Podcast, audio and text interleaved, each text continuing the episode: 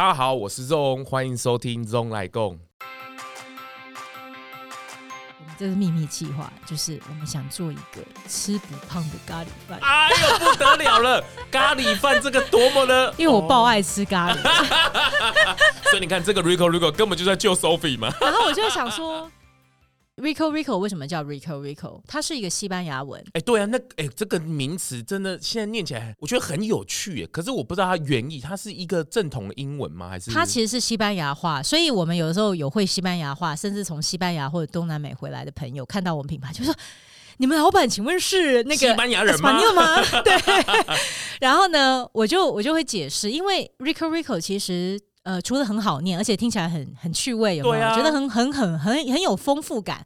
它的在西班牙文的原意就是丰富、好吃，特别是超级好吃。所以在西班牙，真的，如果你吃到好吃的东西，他们会不自觉的 Rico Rico，对他们就会说 Rico 这样子，哦、就是一个好好吃，好是是对，然后、哦、然后那个就是你叠在一起，那当然就是。加倍的好吃，两两倍两、哎、倍好吃的意思。是那所以说我为什么在秘鲁，我会想很怀念秘鲁，然后把秘鲁的元素拿到 Rico Rico 品牌，是因为我们在讲健美这件事情，其还有植物的疗愈的力量这件事情。我觉得秘鲁哦是个很特别的地方啦。它呢，其实虽然离台湾很远，但大家都知道马丘比丘嘛。是。然后那个地方，你你知道吗？除了马丘比丘之外，他们还有五千种不同的马铃薯。五千不同 马铃薯可以分这么多种？你知道五马铃薯就有五千种吗？哇，怎么那么多啊？这冷知识哦。然后其实就光马铃薯这一点，你就可以了解到秘鲁的植物有。多么的丰富，它就从亚马逊丛林到沙漠，到沿海线，到高原，你知道，真的是四种不同大的地形，它可以孕育出好多种不同的，的。你那时候去的时候，有森林亚马逊森林大火，那时候还在。我去，我是在亚马逊森林大火前，我就去到亚马逊，我觉得我很幸运啦。哦，有看到那个雨林的那种。哦，我觉得那是我人生真的是很大的转捩点。我第一次真的会感觉到，哇，就是我们真的是渺小。到不行，大地的力量，大地的力量真的是很丰厚、很浑厚。哎、欸，你真的去壮游哎？那时候我，我你知道我亚马逊，我我不能说我叫壮游，是因为我们那时候还是有住在比较像样。你真的是很壮游，那个木头搭的房子。你知道我一直很期望说有机会，我一定要去亚马逊走一个月，然后我要深入到那种会遇到那种部落的，你知道，就是那种。没有，就是从来没有见过人类的部落那种最好，或者是遇到黑豹啊之类的。所以要生活要用石头之类的。听说是你差不多在亚马逊要是走十几二十天，你就然后就你等于单趟走十几二十天，深入到那么深入的时候，你就是会见到很多很神奇的事情。我其实还蛮期待人生要是有机会再再去走。深入亚马逊丛林，所以你看，你看你现在根本就是 Rico Rico，就是你累积下来的能量啊！你看，你去类似壮游的感觉，四处去，然后你一点一滴的在做，就到现在这个团队的建立也是一样嘛。你看，你你去用信念，可是你也相对的用呃用钱，用有限的资金来去做无限的事情。我觉得这个不是说，我觉得现在的志工团队也是一样嘛。你绝对不是空一个人，或是。仅凭着信念往前走，诶，你还是有一点点生存的方式。只是说，这样子斡旋的呃过程其实很不容易。你到底是要利益取向，你还是要信念取向？其实也这两个都不是，而是一个中间且左且右。诶，其实这个真的是听起来真是蛮命运的安排。诶，对啊，我觉得其实是这样。我觉得我很呃感谢我的商业训练，因为他帮我了解人性，他帮我了解事情一定会有不完美，事情一定会有失不完美才是完美。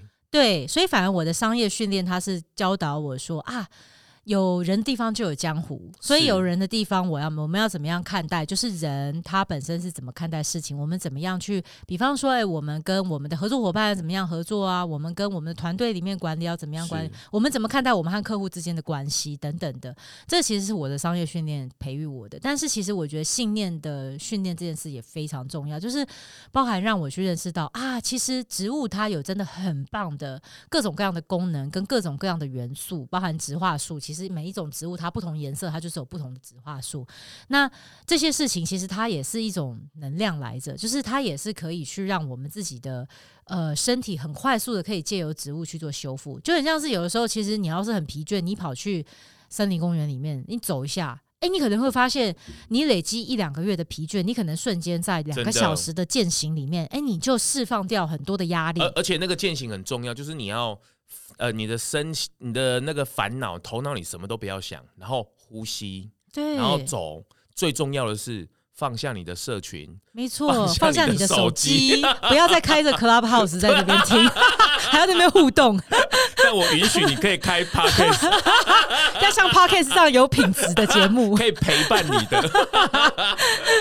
所以我就发现，哎，信念这种在当下安住的这种内在心慢的这种状态，也是非常重要的一个训练。包括我们团队也是，其实我们在跟团队内部同事，很多时候我们讲的都是很走心的事情，我们反而很少是只是在讲公事务上的事情比较少了啦。事务上的事，我相信他都一定会被办完，是一定都有机会可以办完。就像你讲的嘛，资源多寡、钱多钱少，然后时间多寡这样子而已，去分配跟跟安排优先级。可是关键是在我们的心。我们的心不乱，我们的心安定，我们心轻松。其实很多事情它就会迎刃而解，甚至很多所谓我觉得叫做幸运的奇迹，它就很容易发生。哎、嗯，人对了，事情就对了。对，那什么东西会控制人呢？心，真的是。所以，哎、嗯，我就发现到，哎，这样的话。其实我们在这中间也做很多实验，这十二月到现在其实也就四个月的时间，大大小小的事情一直在发生。中间当然也发生，哎，团队大家可能有时候我一急躁，我发现哎，其他人就开始躁动不安，哎呦，开始要闹脾气啊，然后就。这个猪八戒真的开始，猪八猪八戒猪八戒状态不好，你知道，就是团队大家都不好了。猪八戒开心，大家就开心，有没有？这四个月里面，你看的是最清楚的，因为你是从品品牌的开始。然后到整个建立的过程，你的整个面向是看得最清楚的。不过我觉得 Sophie 一点很很好的是，我觉得也是前面他在在堆叠这个自工或是成长工坊里面很好一个状况，就是他会往内看，就他会回过头来看看自己的内心状态。然后来去再再去修正、调整脚步，再继续往前走，而不是整个慌掉。因为我觉得，呃，这个将帅无能啊，累死三军。我觉得有时候会是这个状况，所以我觉得你从新的方面去调整，你整个团队都围绕在你。我觉得创业这三年，你去各度各地去走走，包括你身体真的因为好吃的食物整个壮起来了。我觉得这都是一个安排。然后你回过头来，你会开始去反思自己。我觉得 Rico Rico 其实。我讲直接一点，就是真的帮助的就是你自己，欸。对啊，其实我后来发现，哇，这一切其实都是帮助我更加的认识自己。然后我觉得真的讲起来是蛮像这个，就是也是一个修行的状态。是是。对，那我我必须得要说，认识自己并不是说啊，大家都是来帮助我的，不是不是，而是是说，我觉得其实反而是把自己放在一个最开放的状态。就是我不再是以我自己所谓小我的意志，我觉得我要成为一个功成名就什么，这些都已经不重要了。我觉得最大的关键反而是变成是，哇，我们一起看见一个好玩的事情，大家有一个一起要发生的愿望，在这个路上，哦，原来我是我我自己是这样子的一个人，然后我就会因为我的频率的状态，我就会去碰撞跟遇见跟我类似频率，甚至是频率更。棒的人，然后他就会变成是我身边的伙伴。是，然后当我的频率好，他们的频率也都会变得更好。我就发现到说，哎，很好玩。其实，其实这个跟生活的所有的事情其实都是一样。工作并没有说它就跟生活或跟修行什么就是不一样，完全切割。我，我发现其实他们都是同一件事，只是工作就是一种场景。是，那所以我其实觉得非常幸运的就是在团队里面，其实我们慢慢的也磨合成为是一个这样的一个状态的一个团队，共同以心出发，然后每个人都是在这个 journal journey 之中去认识自己。是，所以我觉得 Rico Rico 这个大家只是。看到这个品牌啊，或者是产品，其实每一个品牌跟产品都是一样，背后的心路历程，我觉得每一个都是一个特别的故事。那我我稍微拉回来一下好了，我们知道你你开始要做这个产品的时候，其实要比吃的或是什么，你你怎么不直接去开餐厅，而是你选择做冷冻食品这一块，你一定有看到某一些的状态吧？嗯，其实。说实在话，我最早的时候那时候在聊，哎，要做素食，然后大家第一个想到就是啊，那就开一个好吃的餐厅啊，那开去国外啊，把台湾好吃的素食发扬光大。嗯，可是那时候我就想到，哎，你开个餐厅，说实在话，你就只能服务那餐厅附近的人呢。哦，你顶多做到说啊，你超厉害，你变个米其林餐厅好了，那就是会有一些偶尔会有一些观光客，他可能路过的时候会，你很难做到真的是让每个人每一天。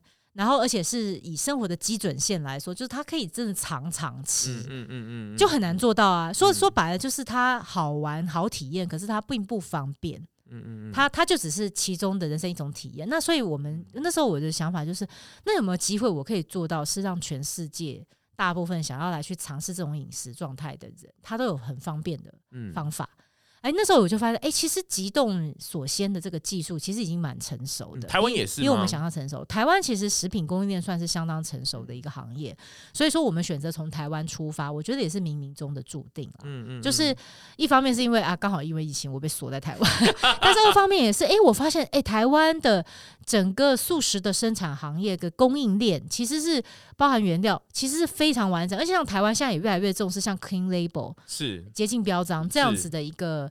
呃，原料的一个一个状态，所以就跟我们的理念其实就非常的相合。那我们就会想说，嗯、呃，那假如技术这么样的成熟，那有没有机会，我们就借力使力？我们在这样的技术基础之下，我们把科技的元素导入到一个千古以来的传统的一个行业，我们让蔬食真的变得有科技感，变得更加有趣，变得有健美感，变得很力有力量，还超方便，你三分钟加热就可以上桌。其实这就是人类的智慧了，就是我们不一定要去，就是取用别人的生命或是动物的生命来成就自己。我觉得透过这个大地的礼物、植物、蔬食的力量，把它运用在我们身体。然后，我觉得现在的冷冻食品，我觉得 Sophie 虽然说他不是专业的人，可是他愿意一个学习的心。那你也从中间去很多贵人的帮助啊，然后把冷冻食品这件事情。不再是我们以前以往的迷失说，啊，这些冷冻行不行？不健康啊，这菜呢，这个加热之后还可以那么好吃吗？我我相信现在科技的进步已经打破了这些，对吧？没错，包含我自己，因为在研究冷冻食品过程中，我才发现到说，哎，我举个例，不要讲我们 Rico Rico 这样自打自家广告，其实大家知道吗？冷冻蔬菜的营养价值，其实有时候它是比你在菜市场买新鲜的蔬菜。来的，然后再去烹煮，来的更高。为什么？嗯，你说，你说，这个一定很颠覆大家的想法。有些人可能知道答案了。其实是因为冷冻蔬菜，你要想嘛，菜其实它是会熟的。虽然你是，哦，它会把它摘下来，时间变化而变熟。它变熟的过程之中，其实它的营养素就会逐渐的，因为它在空气之中这样子曝曝光，它就会到了一个例子了，冷冻。跟冷冻卵是不是很像？就是把那个健康当下那个是不是把它锁起来了？是这样子的感觉吗？我觉得这已经跨到生命科学领域，我不好随便乱 comment。但我觉得你这个比喻还是蛮具象的，很不错，对不对？你现在这么跳跃思考，有点类似啊。冻软可能有点类似，就其实蔬菜那个它冷冻，它是有个杀青的技术，它是在瞬间把那个蔬菜会变黄、营养酵素会流失的那个酵素给。瞬间先烫窘烫一下，窘烫一下之后，它马上冷冻，所以反而它更容易锁住营养素。哦，所以它做蔬菜还会再烫一下是吗？它要先烫一下，所以它才不会说它因为冰冰的时候，它还是酵素还是会破坏那个蔬菜营养。所以我那时候我才学到说，哦，哎，所以其实我吃冷冻蔬菜，我甚至可能会比我比比方晚上我才去超市或者是去菜市场黄昏市场，我去买个。已经放了一天的一个青菜，诶，我那个时候要是去买，结果我实际上吃到营养值可能只有冷冻蔬菜的百分之三十都不到，诶，诶，这个科人这个科技现在已经台湾的食品店的科技已经到了这个。部分了，不只是台湾，其实是全世界。我发现是这样。哦、那台湾当然算是相当成熟，而且台湾在食安啊、品管这些都是非常非常的小心跟在意。所以说，我觉得其实我们团队从这个地方来起步是一个非常幸运的事情。包含我们虽然说我自己并不是食品科学和营养学的专业，可是也在这个发起的路上，我们也很快速的去聚合了包含营养师、包含食品科学专家的一个力量，嗯嗯嗯嗯、一起在团队之中来发力，所以才会办。变成大家现在看到，哎、欸，这么简单的一个产品，然后里面内含了这么多的，嗯、呃，背后层次不同层次的讯息。而、嗯嗯嗯、而且我那时候我在跟 Sophie 聊这件事的时候，我觉得很好玩，就是大家吃到的食物好吃是这样子哦，可是你要做成冷冻食品，它的配方又是不一样。所以我记得你好像有提过一个故事，就是这个菜最后加，然后。要怎么改成冷冻？这些要去转换，可是又要少了什么东西，要去加什么东西，才可以保持原来的味道？透过食物科技这块，然后再煮煮出来。虽然说配方不一样，可是还是可以一样好吃。这其实是不是一个很不一样的过程呢？其实很好玩的是，我真的在这个过程之中，我才发现到说，哦，原来食品科学这么好玩。举个例子，高纤，大家听到高纤维时，大家就想到说啊，多吃绿色蔬菜。对，哎、欸，可是，在冷冻食品里面，你知道绿色蔬菜多难？就是它在即食料理包里面，它可以是保持这个绿色，基本上非常困难，因为它自然的，它就会变成是一个可能跟酱汁啊，或者是说它在这个加热过程中，它有可能会颜色会稍微变得比较不一样，那就不好看嘛。那我们又因为要强调说，我们不要再去添加一些什么人工色素来让它成色好看，那超不健康的，而且没有意义。所以我们又拒绝做这件事。后来我学习了，我才知道，哦，原来其实纤维素它不是只存在于绿色的蔬菜。我是 Rico Rico 品牌创办人 Sophie。Rico Rico 致力开发高蛋白植物基创新饮食，推出帮助减糖、蛋白质充足又含膳食纤维、方便即食的健康舒适餐。这可能是你吃过最好吃的减糖健康餐。现在 Rico Rico 泽泽募资上线喽，欢迎上泽泽一起支持我们，来推出好吃吃不胖的健康餐。其实我们的豆类、谷类。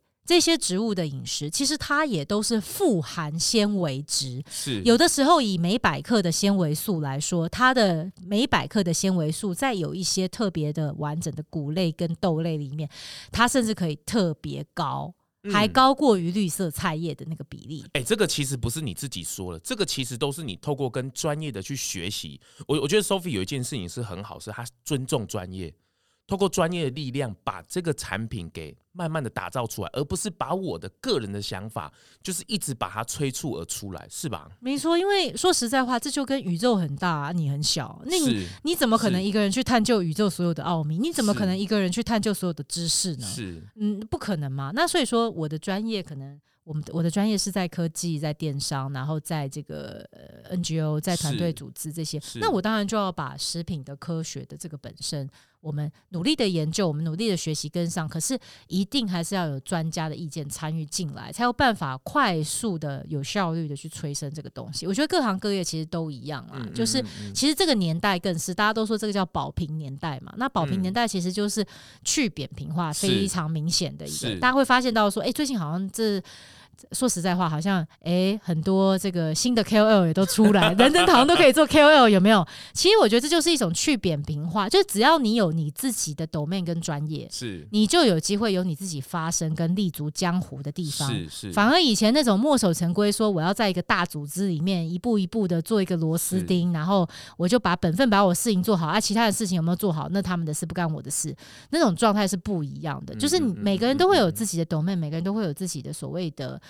ownership，我觉得现在反而是说，哎、欸，大家就是会觉得，哎、欸，你这个是 Rico Rico 很有趣，哎，啊，我可以干嘛？我可以坐在这里面做一个某个角色，营养师做营养学的角色，然后食品科学做品管跟制成设计的角色，我们的 marketing 他做好社群互动的角色，这些我都不是最懂的，可是我就我们就是要让这些人他做他的舞台上面的明星，是。对，那这件事情他就有可能。到最后被汇聚在一起，它就变成长成是同一个 Rico Rico，哦，这个才是最有趣的。我觉得这个是真的是很好，相信专业这件事情，尤其在台湾的环境，这个部分还在学习当中啊。不过产品这么成功，听说你们最近要上泽泽募资了，是吗？对啊，你看很很潮的一个平台有有，你看你们才 你们才四个月，已经累积到那个能量，开始要往募资群众募资，哎。有一个产品能够走到群众募资，这实属不易，因为你要有一定的声量跟一定产品的状况的品质，才有办法。哎，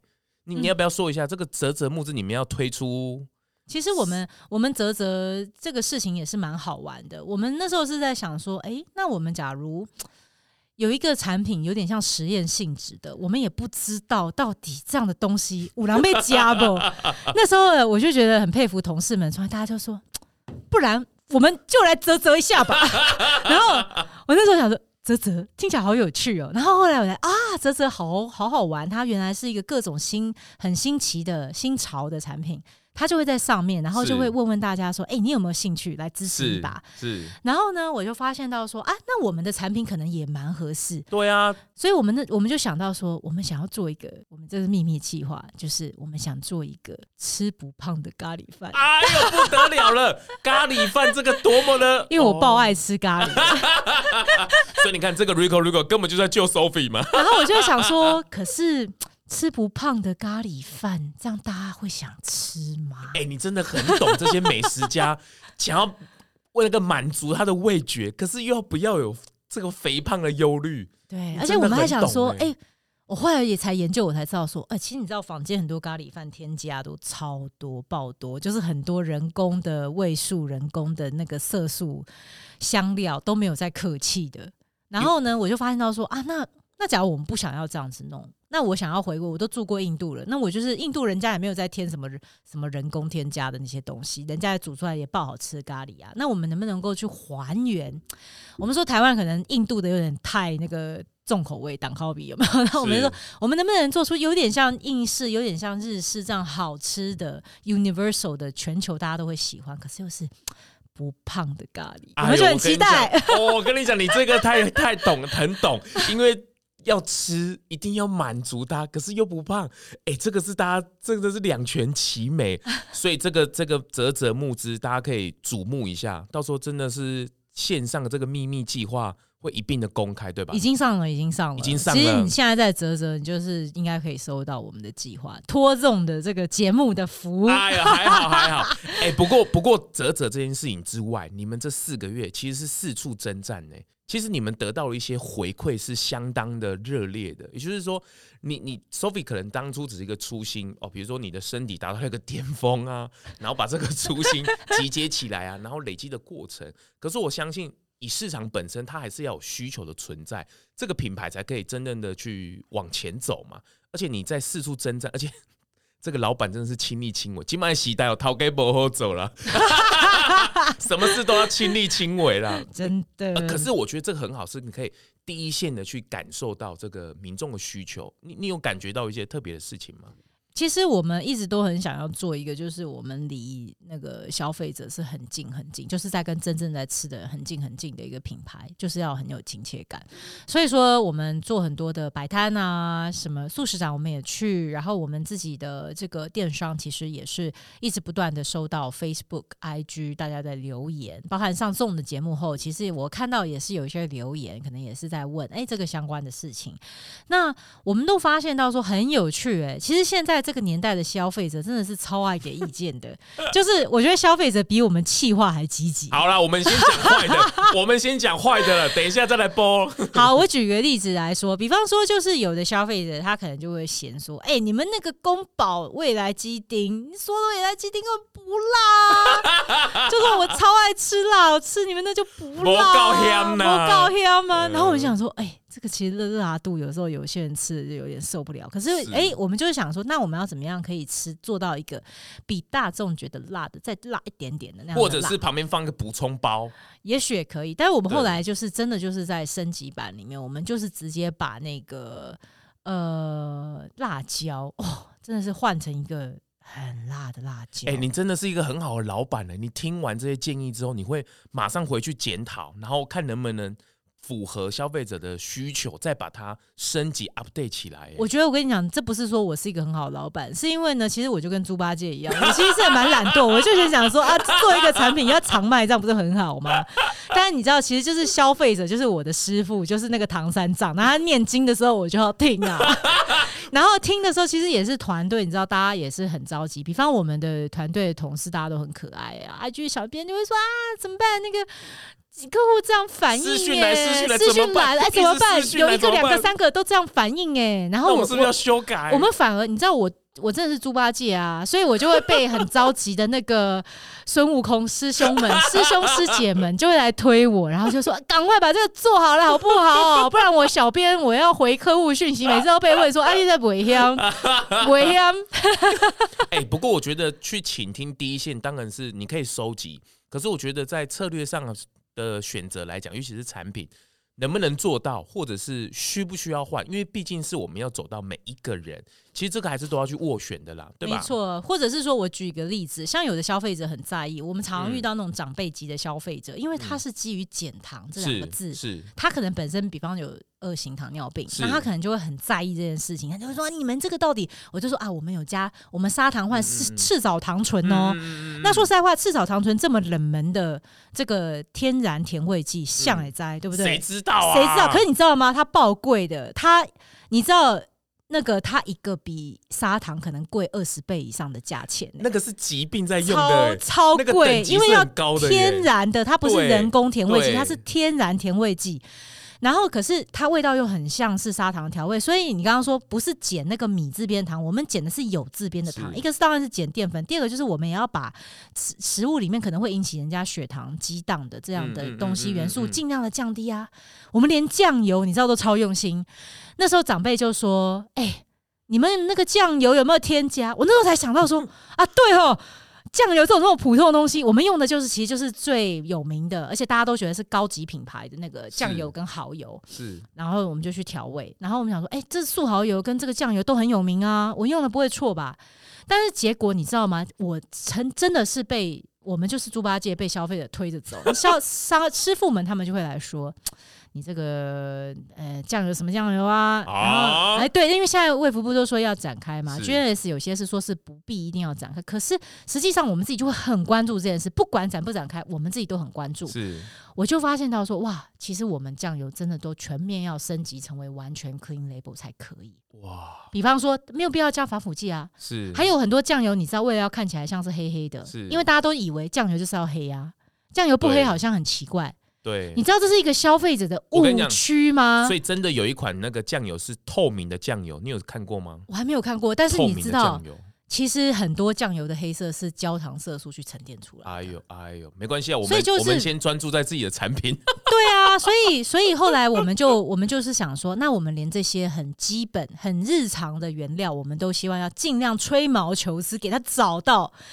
翻山涉水的去找到，然后我觉得就是刚刚讲的嘛，台湾的行业刚好现在我们也很重视这件事情，所以是整个供应链大家一起在升级。我们不过就是这个供应链升级的浪潮上面，我们特别的重视，特别的在意。而且我觉得健康饮食这件事情啊，其实我觉得 Rico Rico 顺便也在教育这个民众吧，就是一你要怎么健康的吃。又兼具好吃，那当然消费者如果没有这个习惯，当然他会一直往好吃的地方去走，但他的身体可能是是要渐进式的去习惯的。我觉得这两个平衡要慢慢的去拉，因为大家对于健康饮食可是不好吃的这个概念要慢慢的去，我觉得一方面也是在教育民众怎样怎么好吃，怎么样又健康，然后顺便把这些名词给他们带到，然后我觉得是中间的一个一对一进的一个磨合，对吧？嗯，就是其实好吃，我觉得还是一个能够长长久久吃的基本嘛。所以实际上我们的口味好不好吃这件事是一个基准线。我们每一次一个新的计划要做评测的时候，其实要是不好吃，这个就一定 KO 出局，直接拜拜。先过你的嘴巴这一关，一定要拍桌好家伙！我跟你说，我反而是我们团队最不挑嘴的。我们团队的吃货超多，好吗？大家都是饕客哎，他。众自己也是饕客啊，是是是，我们其实就是包含我们这些合作很友善的伙伴们，然后像是我们团队一些很挑嘴的人，一定要他们的嘴吃了觉得哦，这也塞，这打一个都拍脆到了，拍脆到的人都说这个 也塞，那那我们才敢真的推到市场上面。所以 Rico Rico 这这四个月来，我觉得在不管是在品牌上面，或者是背后的故事，整个供应链上团队的建立。甚至在第一线面对这个群众消费者来讲，都有一定的声量跟累积了。我相信未来 Rico Rico 这些这样子一个信念，在 Sophie 的带领之下，还有这个整个团队的往前的推动之下，一定可以把这个愿力给完成的。我们不一定要去消费很多的生命来成就人类这件事情，我觉得可以透过更好的一个方式，更友善的一个方式来到。来到一个一个地步吧，我觉得人类的饮食已经到达一个一个需要去更换的一个部分。现在已经绝对不是个小众。我那时候听到一句话，就是现在的蔬食啊，以前吃蔬食是自己是很有问题的，可是现在这种植物基的营养的一个部分，或者是蔬食的饮食，不是我有问题，是你没有来参加，是你有问题。你要去稍微醒思一下说，说、嗯、我我我为何而吃？那我吃这个是为什么？我觉得在 Rico Rico 整个品牌的一个历程里面，我们都可以看到这样的一个事情。而且在于健康的观念来讲，真的是慢慢慢慢的去让大家能够去了解。那在最后的这样一个时间里面，这个 Sophie，你有没有想要该跟大家分享一些什么呢？其实我会有一个预感，就是 Rico Rico 这件事情以后会是非常非常多人一起来参与一个充满愿力的一个项目。是，然后我在这个过程之中，我们就是不断的见证，不断的修正，然后不断的往自己内心走，但是也往更大的外面的世界去看。我们非常非常期待，其实 Rico Rico 可以在呃今年度，我们就变成是真正可以打到第二个、第三个海外市场的一个品牌。那我我觉得也会很骄傲的，到时候可以。呃，我们说我们是一个由台湾出发的，哎呦，美食王国出发的一个善良舒适，而且到时候可以看到 Sophie 整个的身体的体态哦，瘦瘦成小 S。哇，你这个标准会录下来？你确定？你要不要这一段？死定了！你要不要这一段剪掉？以前只是说过年不能胖，现在变成是要瘦，瘦到那个。哎、欸，我这 我这节目很多人听到，你确你要不要剪掉？其实 压力有点大。其实我跟你说啊，XS 也不是重要，重要的是大家都开开心心的成为那个最漂亮、最健美的自己，是是是是，那才是最重要的。就是健美自信，我觉得这也是 Rico Rico 我们希望能够带给大家的植物的力量。真的，今天这一集这个把啊 Rico Rico 整个的心路历程背后的故事，还有未来的期待，我们都完整的呈现。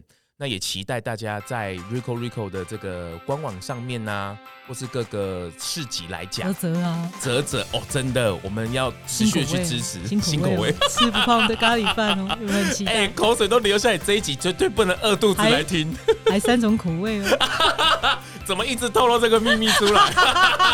太好太好了，好，今天谢谢 Sophie，谢谢 Zoe，谢谢大家，拜拜。拜拜。